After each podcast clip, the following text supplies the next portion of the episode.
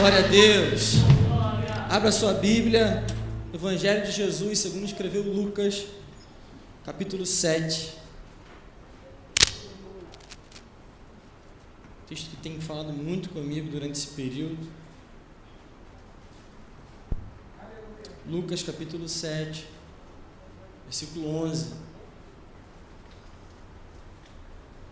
Nós vamos ler do 11 ao 17, já que a gente tem o costume. Vamos fazer uma leitura responsiva nessa noite. Eu leio os versículos ímpares, os irmãos leem os versículos pares, até para dar tempo de beber água, dois cultos. Amém? Leio os ímpares, irmãos, leio os versículos pares. Em dia subsequente, dirigia-se Jesus a uma cidade chamada Naim. E iam com ele os seus discípulos e numerosa multidão.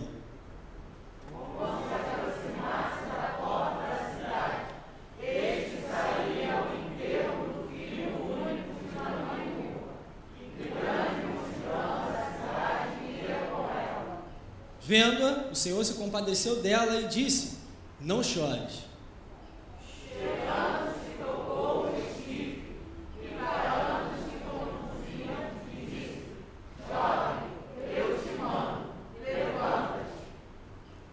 Sentou-se o que estivera morto e passou a falar, e Jesus o restituiu à sua mãe. Todos ficaram possuídos de temor e glorificavam a Deus, dizendo: Grande profeta se levantou entre nós, e Deus visitou o seu povo. Essa notícia a respeito dele divulgou-se por toda a Judéia e por toda a circunvizinhança. Deus, meu Pai, nessa noite essa é a tua palavra, esse é o texto, Senhor, que o Senhor nos reservou para essa noite. E que eu possa apenas ser um canal daquilo que o Senhor quer falar nessa noite, Pai. Que nós possamos, Senhor, tratar daquilo que o Senhor planejou para esse dia, porque nada foge do teu controle. Senhor, já tinha planos nessa noite, Pai. É isso que eu te peço, te agradeço em nome de Jesus e você pode se assentar. Esse texto, ele tem falado muito comigo, como o presbítero Gesiel disse um pouco mais cedo aqui no primeiro culto. E na quarta-feira que eu preguei, recentemente eu falei, nesse tempo de pandemia, nesse tempo onde nós experimentamos tantas coisas, parece que o ano de 2020 já está durando mais de 10 anos. A gente parar para pensar que em apenas três meses, quatro meses, tanta coisa aconteceu no mundo, aconteceu no Rio de Janeiro, aconteceu no Brasil, aconteceu nas nossas casas, aconteceu coisas dentro da minha família. Tempo de perda, tempo difícil, tempo onde nós experimentamos tantas dificuldades, uma crise instalada, mas eu olho para esse texto e eu vejo aquilo que Deus compartilhou com o meu coração durante esse tempo todo.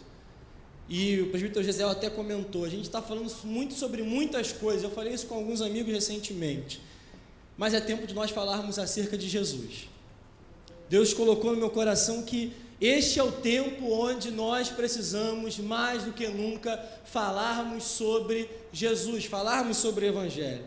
E o Senhor colocou no meu coração e eu tenho me desafiado um tempo a falar somente sobre o Evangelho, até que haja uma mudança de direcionamento, uma mudança de rota. Eu tenho uma vontade de falar somente sobre aquilo que Jesus nos fez e Jesus nos ensinou através da sua vida nos três anos de ministério que ele viveu aqui na terra.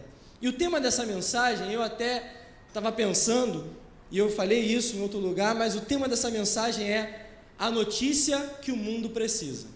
Você pode repetir isso comigo? A notícia que o mundo precisa. Não pode ser melhor. A notícia que o mundo precisa. Aí você vai perguntar, Júnior, a notícia que o mundo está precisando é a vacina. Estão aí correndo atrás disso. Não estou dizendo disso. Eu lembro que eu fiquei até marcado por algumas pessoas e até foi brincado aqui. No começo da pandemia, eu vivi um tempo onde realmente eu estava muito preocupado com o que estava acontecendo.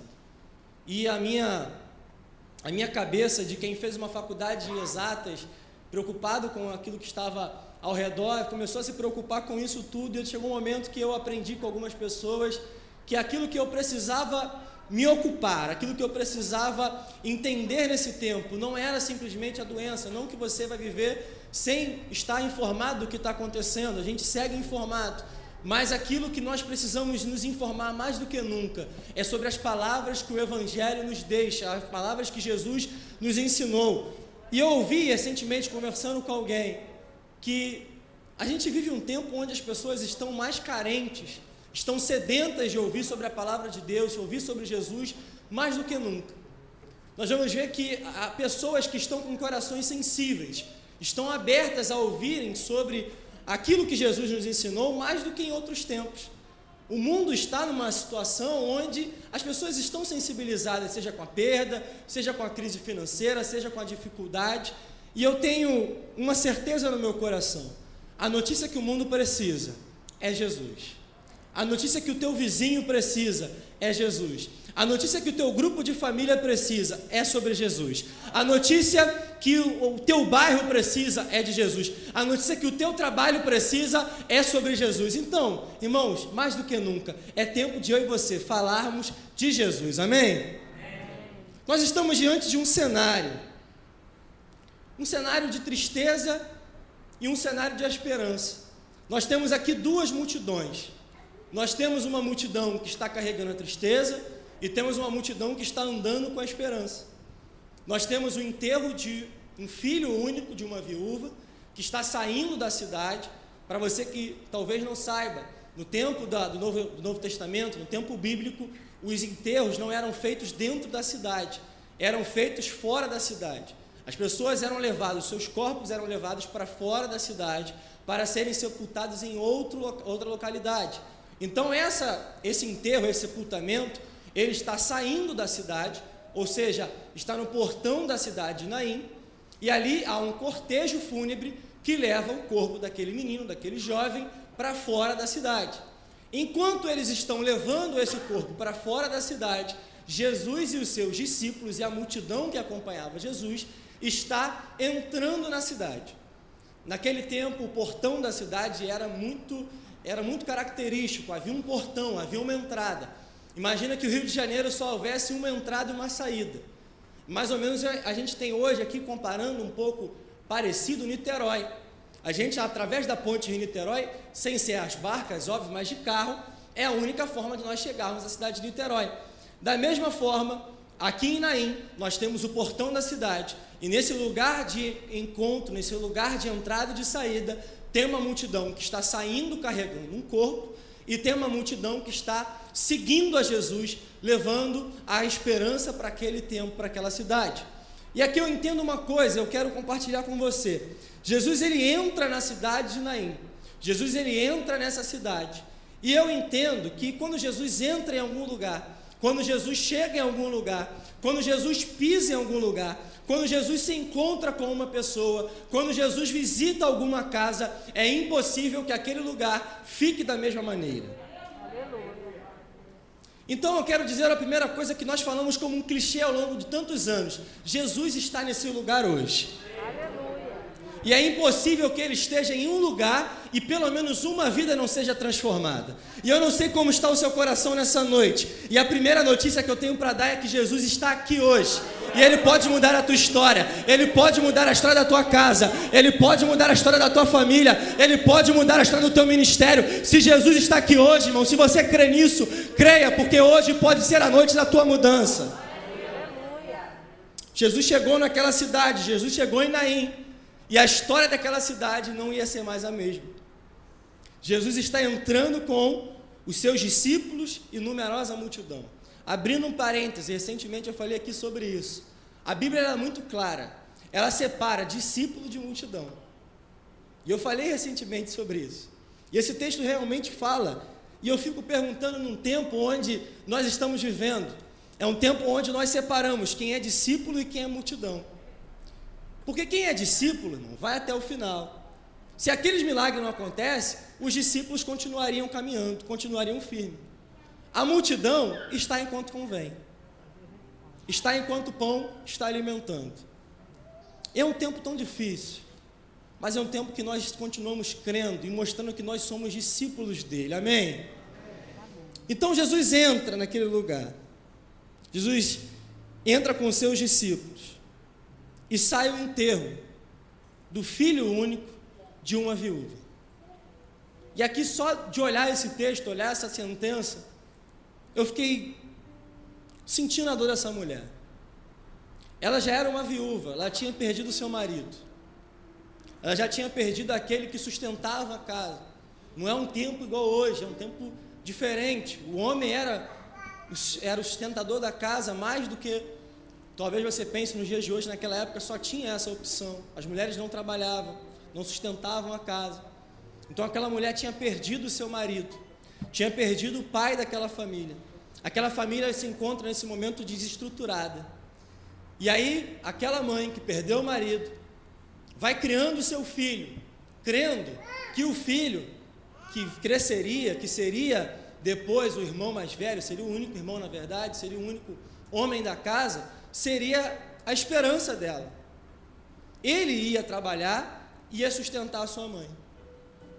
E a gente vê que essa mulher perde agora também o seu filho. É um tempo de perda para essa mulher.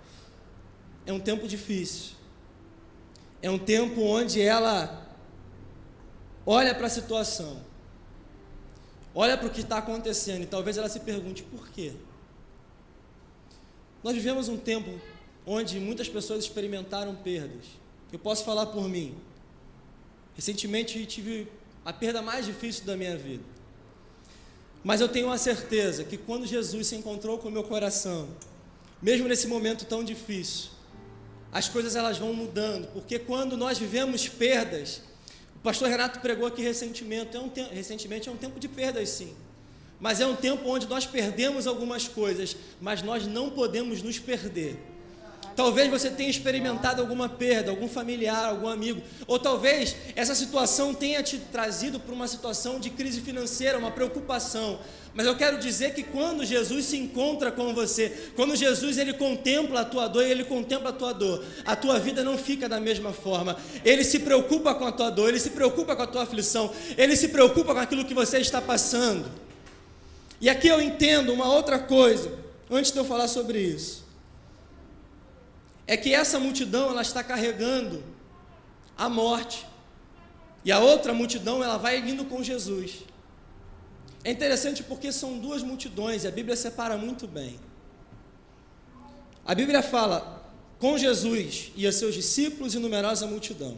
Versículo 12: Grande multidão da cidade ia com ela. Uma multidão, isso aí, pastor Fabrício, está ligado? Carregava a morte. Uma outra multidão carregava a vida. Uma multidão carregava a tristeza, outra multidão carregava alegria. Uma multidão carregava que não tinha mais solução, não tinha mais jeito. A outra multidão carregava que a esperança andava com ela. Uma, esperança, uma, uma multidão falava que não tinha mais caminho, que aquela mulher estava perdida, mas uma multidão levava o caminho. Uma multidão falava que era mentira, mas a outra multidão levava a verdade. Uma multidão levava a morte, a outra multidão carregava a vida. Aqui eu pergunto para nós nessa noite: qual a multidão que nós estamos sendo para esse tempo? Ah, irmão, eu tenho me angustiado com algumas coisas. Eu tenho me angustiado com algumas situações que nós estamos vendo. Talvez eu fale isso aqui com tristeza. Não é possível, irmão, com todo respeito, que a política vai separar a nós. Porque aquilo que nos une é maior do que o que nos separa. Aleluia. Às vezes a gente para para ver o que tem acontecido nos últimos tempos. E a gente vê algumas coisas, a gente fica assim, Senhor, um político, lado A, lado B, lado C, lado D, não importa. A nossa causa é maior, gente aquilo que nós carregamos vai muito além do cenário político atual. Eu falei recentemente, Jesus falou que a gente ia ter fome, falou que ia ter terremoto, falou que ia ter doença, falou que o amor de muitos esfriaria, falou que a gente teria dificuldade, no mundo teria aflições, e eu pergunto, por que nós assustamos com isso? Mas a verdade é que enquanto o mundo lá fora contabiliza a morte, nós precisamos levar a vida, levar a esperança, levar a notícia que o mundo está precisando. Então pare de andar com essa multidão que carrega a morte. Vamos andar com a multidão que carrega a vida. Pare de andar com a multidão que não vai te levar a lugar nenhum. Ande com a multidão que te leva para a cruz, para o evangelho, para a salvação. A gente está perdendo muito tempo, irmão. E eu tenho muito temor para falar sobre isso. Esse texto ele bateu o encontro comigo. Minha esposa sabe, algumas pessoas sabem. No começo da pandemia eu estava vendo o jornal o dia inteiro. Era o dia inteiro no jornal. A minha formação me fez acompanhar algumas notícias. Eu até brinquei alguma vez, né, Elisângela? Sabe disso? Cai na pilha aí, algumas coisas. Que eu sou cientista e a gente ouve muita coisa. Ouvi algumas coisas que não foram nem legais, mas amém. Mas mais do que isso, eu sou filho de Deus. Aleluia. E chegou um momento da minha vida que eu falei assim, Senhor, eu sei o que está acontecendo. Aí teve algumas pessoas que falaram assim, Júnior, quando as pessoas morriam, morreram hoje? Não sei mais. Não quero saber. Mas se você me perguntar o que a palavra de Deus fala sobre isso tudo, chegou um tempo que Jesus falou comigo assim, meu filho, para com isso. Vai para a cruz. Irmãos, eu vou falar uma coisa para vocês, coração aberto. O meu maior medo nessa pandemia aconteceu de outra forma. E quem está aqui sabe disso. Foi triste, foi duro. Chorei muito. A pessoa que eu mais temia perder, que era o grupo de risco mais risco possível, eu perdi de outra maneira. Mas eu não vim aqui para falar da morte da minha avó, embora eu amasse muito ela sentasse ali. Eu vim para falar da vida de Jesus, que salvou ela e salvou todos nós. E ela me ensinou isso. Eu lembro que algumas vezes, minha mãe está ali, a gente sabe, a gente perdeu alguns familiares. Eu vi a minha avó enterrar uma, uma bisneta de 14 anos. E eu lembro que naquele dia, um dia tão cruel, eu virei para ela e falei assim: vó, como a senhora está de pé? Porque a gente estava preocupado, desesperado, falava assim: olha, não vai aguentar, ela vai passar mal. Uma bisneta, 14 anos, um erro médico. Não era para ter acontecido na nossa visão. E ela falou: Meu filho, eu estou com Jesus. Aleluia. Enterrei marido, enterrei filho, enterrei bisneto. Um dia vocês vão ter que me enterrar, mas o que eu carrego, vocês também precisam carregar. Irmãos, mais do que nunca, é um tempo onde eu sei que está difícil, está doendo para algumas pessoas. Mas eu tenho que dizer que aquilo que nós carregamos é muito maior do que tudo isso. Aquilo que nós vivemos é muito maior do que tudo isso. Aquilo que nós experimentamos na casa de Deus é muito maior do que algumas coisas. Ah, irmãos, às vezes eu olho para algumas situações e eu falo assim, Senhor, eu queria resolver algumas coisas, mas a verdade é que o tempo que nós estamos experimentando não está para nós pararmos para resolvermos algumas coisas e falarmos assim: olha, parei aqui, parei no meio do caminho e não vou continuar andando. É tempo de nós continuarmos a caminhada. O tempo da vinda de Jesus está tão próximo. Pode ser que essa pregação nem termine. Pode ser que amanhã de manhã tu nem saia pra, você nem saia para trabalhar. Pode ser que domingo que vem nem tenha Santa Ceia, mas esteja na glória. Esse tempo tem me ensinado que é tempo de nós abandonarmos a multidão que não carrega Jesus. E sermos da multidão que vai levar Jesus para a tua rede social, para os teus vizinhos, para a tua família. Eu tenho um desafio daqui a pouco para viver. Vou receber alguém em casa que não conhece Jesus. E a gente se preocupando com isso, como que vai ser, eu falei, Senhor, não sei como vai ser, mas o Senhor pode trabalhar. São 28 anos orando pela mesma pessoa para se converter. Mas pode ser agora. Pode ser agora. Sabe por quê? Porque eu quero ser a multidão que carrega Jesus. Ontem eu estava estava na rua, estava em algum lugar. E eu acabei andando por o que eu queria comprar, não consegui comprar. Cheguei no estabelecimento. Entrei no lugar e encontrei uma pessoa que por muito tempo esteve aqui. E ela me atendeu, uma dezenas de caixas, foi a pessoa que me atendeu. Eu entendi que o Senhor me fez me frustrar com a compra que eu queria fazer e não fiz. Andar uma quantidade de tempo que eu achei que era desnecessária. Falei, Senhor, por que eu não peguei ônibus? Fui andando, porque o Senhor estava trabalhando comigo. E eu peguei exatamente aquele caixa. E eu falando com essa pessoa, peguei o telefone, falei algumas coisas. E aí eu fui para casa e o Senhor falou comigo assim: Meu filho, não é Jesus que você está carregando para esse tempo, não é o que você quer? Irmãos, eu quero perguntar para você nessa noite: qual tem sido o teu assunto? Do que nós temos falado? Do que nós estamos, o que nós estamos carregando? Porque aquele teu vizinho que debochou a vida inteira que você é crente, talvez esteja lá precisando hoje.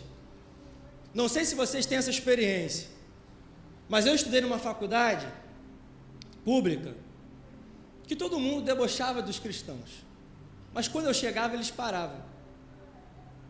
Porque eles me respeitavam.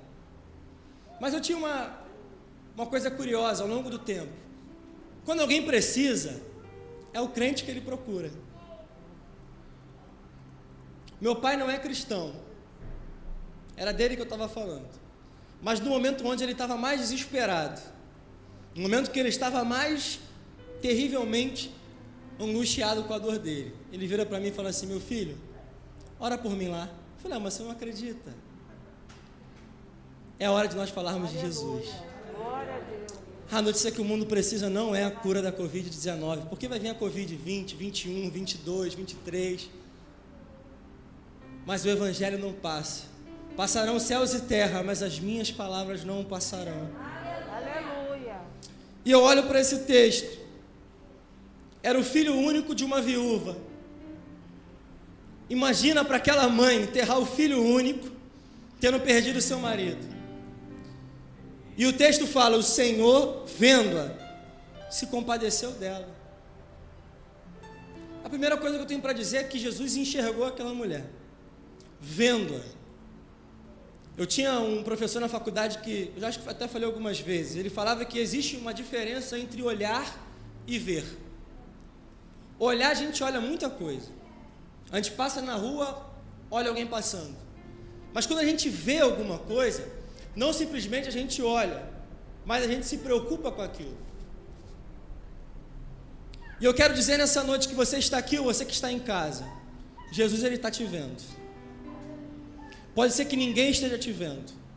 Pode ser que ninguém esteja te enxergando. Talvez você fale assim: olha, eu estou passando por essa situação e ninguém me mandou mensagem, ninguém me procurou, ninguém quer saber a minha dor, as pessoas parecem que se afastaram de mim, mas eu tenho para dizer para você nessa noite: Ele está te vendo. Ele sabe a tua dor. Ele sabe qual tem sido a tua, o teu motivo de angústia, qual tem sido a causa do teu choro, porque você está perdendo noite de sono. Eu quero dizer nessa noite que a notícia que você precisa é: Jesus está te vendo, Ele sabe o que você está passando, Ele sabe o que você está enfrentando, e fique tranquilo, no momento certo, Ele vai agir por você. E mais do que isso, a palavra fala que o Senhor se compadeceu dela. A palavra usada para compadecer significa muito mais do que aquilo que nós estamos vendo. Para a cultura da época, era como sentir a dor no seu próprio intestino. Aí você vai falar, intestino é, naquele tempo, as emoções, aquilo que nós temos hoje no nosso coração, dizendo assim de forma figurada, aquilo que nós achamos que o nosso coração sente, era o intestino. O que esse texto está dizendo é que Jesus olhou para a causa daquela mulher olhou para o choro daquela mulher e Jesus sentiu a dor daquela mulher. E aqui eu entendo que a notícia que o mundo precisa de uma igreja é de cristãos que enxergam a dor do outro e conseguem sentir a dor daquela pessoa, irmão. É tempo de eu saber que a dor do meu irmão é a minha dor, a dor do presbítero Luciclei é a minha dor, a dor do diácono Patrick é a minha dor, a dor daquela mulher, Jesus sentiu dentro de si. E talvez você fale assim: olha, ninguém está me vendo, Ele está te vendo. Ninguém sabe o que eu estou passando, Ele sabe o que você está passando, Ele sabe qual é a tua dor, Ele sabe o que você está passando dentro de você. E eu tenho certeza que no momento certo, Ele vai mudar a tua história.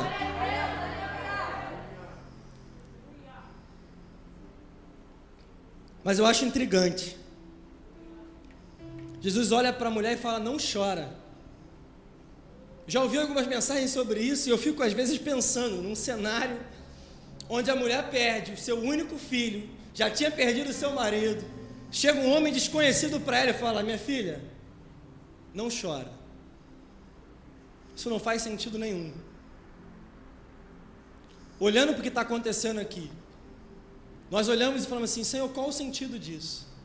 Como aquela mulher não vai chorar? Ela está perdendo o seu único filho, ela já perdeu o seu marido. E às vezes eu olho para algumas situações, eu olho para esse texto, para entender que Deus não se move na minha, na minha, lógica, não se move na tua lógica. Se Ele está falando para você parar de chorar, irmão, fica tranquilo. Deus ele é especialista em causas que parecem perdidas. Aleluia. Ah, irmão, Deus é especialista em causas que parecem perdidas.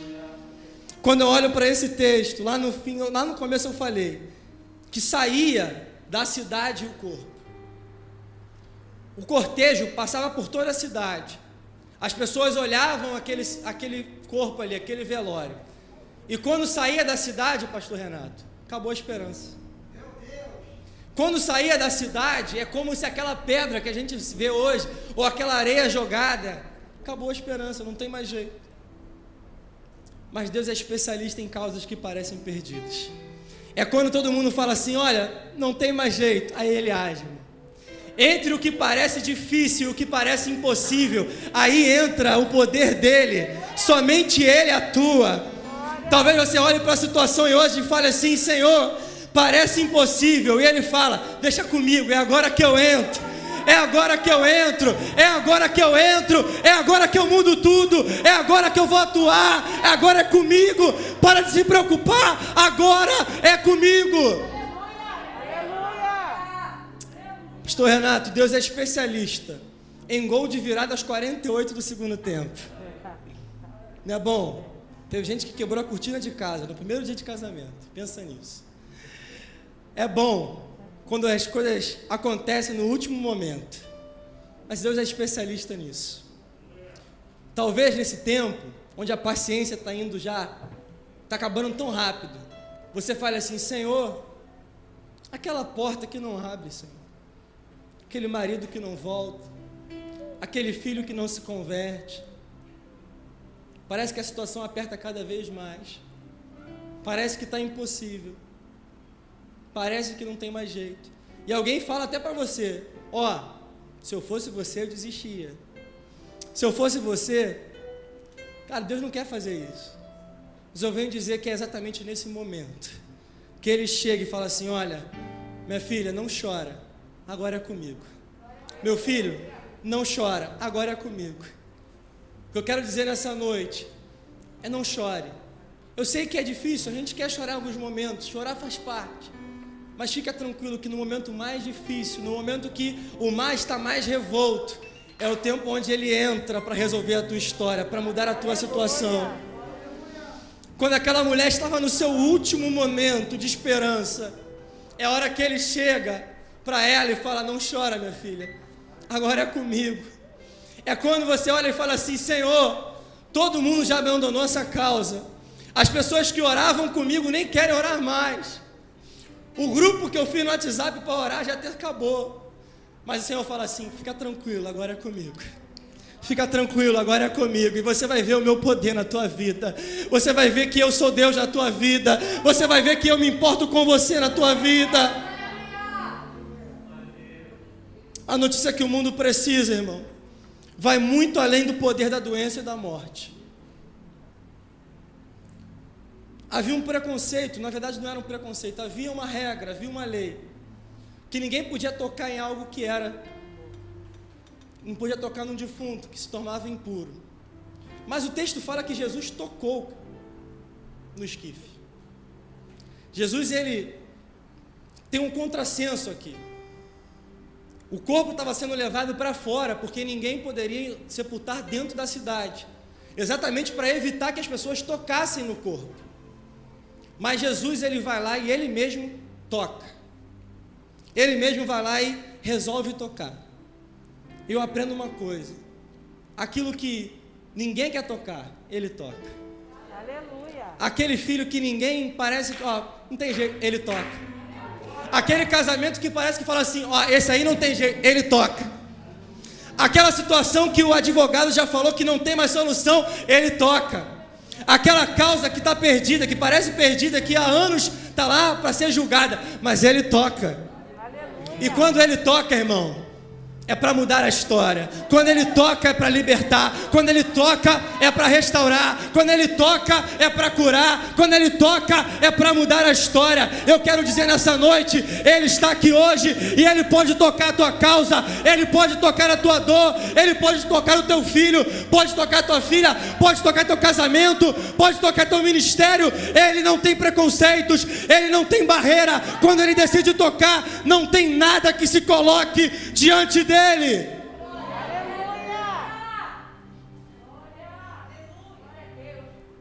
O, irmão, o filho estava morto, mas ele tocou. Não tinha mais jeito, mas ele tocou. Alguém fala assim, não tem, mas ele toca. A notícia vai além da doença e da morte. Eu sei que falar de ressurreição, falar de morte no tempo que nós estamos vivendo, é difícil. Falo isso com o meu coração pesado também. Mas eu aprendo que mesmo que a morte venha, mesmo que as perdas venham, eu continuo acreditando nele. Eu continuo compartilhando a notícia que o mundo precisa, que é ele. E aí Jesus ele dá uma ordem, dá uma sentença, jovem, levanta-te. Ele senta e Jesus restitui o filho à mãe. E aí eu aprendo algumas coisas nessa noite. Lembro que no começo eram duas multidões, uma carregando a morte, uma carregando a vida, uma levando o corpo, outro levando Jesus. Versículo 16 começa da seguinte forma, na minha, versão: todos ficaram possuídos de temor e glorificavam a Deus. O que eu entendo nessa noite é que quando Jesus entra em um lugar, duas multidões, elas se unem na mesma causa. Era uma multidão que estava levando algo que era totalmente oposto à outra. Mas quando ele entra, o assunto muda. O começo daquele dia era de duas multidões diferente, mas que naquele momento todos ficaram cheios de temor e glorificavam a Deus. O que nos une, irmão, é maior do que nos separa. A causa que nos une, ela precisa ser maior. Naquele momento, aquelas duas multidões se tornaram uma só. E o versículo 17 fala que a notícia que se espalhou naquele dia não era de um enterro, não era do filho daquela mulher que morreu. Para quem é mais antigo, não sei se hoje em dia ainda tem, tem tempo que eu não leio o jornal físico. Existia uma parte no jornal que se chamava obituário. Quem lembra disso? Vinha no jornal lá. Cidade pequena tem muito isso até hoje. E dizia quem tinha morrido no dia anterior. Mas no dia seguinte, eles tiveram que mudar a notícia. No versículo 17, diz o seguinte: esta notícia a respeito dele divulgou-se por toda a Judéia e por toda a circunvizinhança. Essa notícia a respeito dele, a respeito dele. E quando eu vejo esse dele, ele está relacionado com o versículo 16. A notícia que se espalhou foi acerca dele. Quem é ele? Jesus. A notícia que o mundo precisa, ela precisa ser compartilhada de forma urgente. Chegou a hora de nós divulgarmos a notícia que nós temos. Há um texto na Bíblia que eu gosto muito. Fala da história de quatro leprosos, uma crise em Israel, uma fome, que eles estavam comendo cabeça de jumento. Quatro leprosos vão lá, no arraial do inimigo. Já falei isso algumas vezes aqui. E quando eles chegam ali, eles têm tudo nas mãos. Eles têm ouro, eles têm prata, eles têm comida, e eles viveram uma vida onde eles eram marginalizados, eles estavam à margem da sociedade. E aqueles leprosos se acostumaram com as esmolas, mas por causa de uma atitude deles, de levantar ir até outro arraial, arraial dos sírios, dos inimigos. Eles chegaram lá e descobriram que o Senhor tinha agido. Chegaram lá, o inimigo não estava mais lá. Só tinha ouro, só tinha prata, só tinha comida. Aqueles quatro leprosos agora são as pessoas mais ricas em Israel. Eles comem, eles pegam o que tem, mas eles olham uns para os outros e dizem assim: não, não, não é certo o que a gente está fazendo. A gente tem uma boa notícia. A gente tem que voltar lá e compartilhar. Mais do que nunca, a notícia que o mundo precisa, precisa ser compartilhada por mim e você. Preciso lembrar, nós éramos leprosos. Nós não tínhamos perspectiva de nada. Nós não tínhamos esperança de nada. Pergunto para você como que você era antes de aceitar a Jesus, antes de entregar sua vida para Jesus. Mas essa notícia se alcançou. E mais do que nunca na história da humanidade, essa notícia precisa ser levada. É tempo da gente falar de Jesus, irmão. É tempo da gente falar daquilo que Jesus fez nas nossas vidas. Ah, mesmo que venha perda, mesmo que venha tristeza. Fique de pé nessa noite para eu dizer a última coisa. Que mais me chama atenção nesse texto é que essa mulher saiu de casa. Essa mulher saiu de casa para sepultar o filho. Essa mulher saiu de casa sem esperança. Essa mulher saiu de casa com a dor, com a tristeza.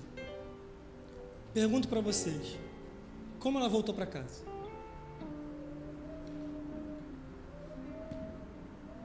Ela foi para foi a rua, foi para a cidade, para enterrar o seu filho, para levar o corpo do seu filho. Mas ela voltou para casa trazendo o seu filho, trazendo a vida, trazendo a esperança, trazendo o milagre.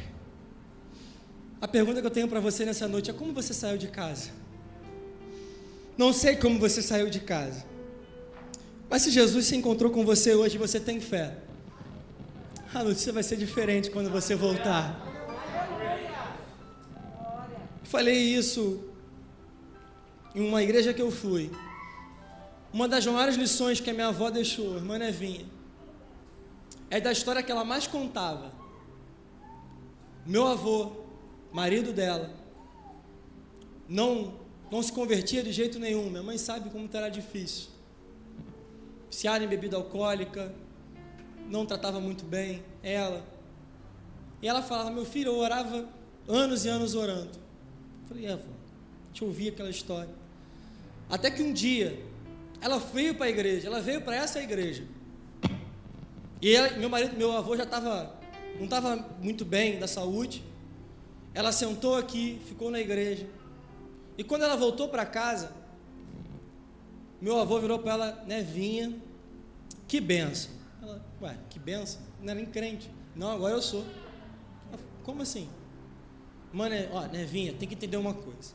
Primeiro, vai lá, agradece ao pastor, porque vieram dois pastores aqui em casa, cantaram, pregaram a palavra, fizeram um apelo e eu me converti.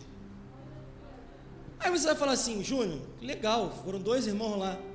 Aí minha avó pensou assim, minha avó pensando, ela falou, meu filho, eu saí de casa eu tranquei a porta.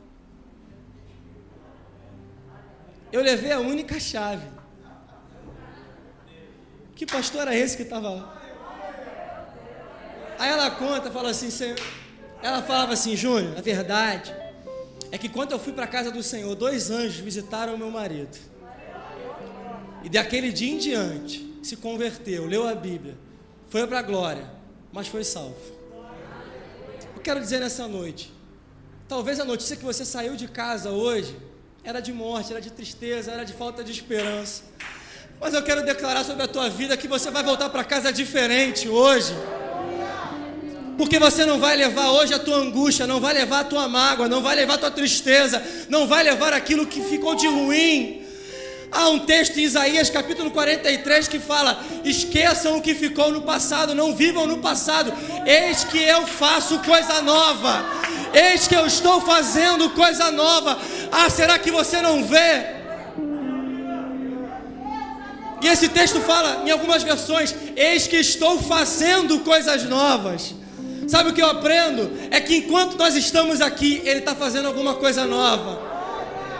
Enquanto nós estamos nos movendo em direção ao milagre, Ele está fazendo coisas novas.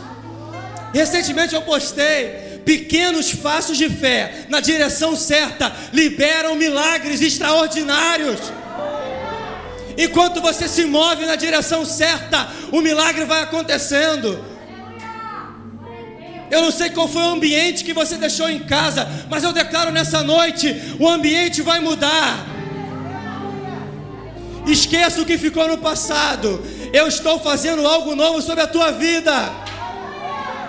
E esse texto fala sobre Jesus, então algo novo sobre Jesus está na tua vida hoje.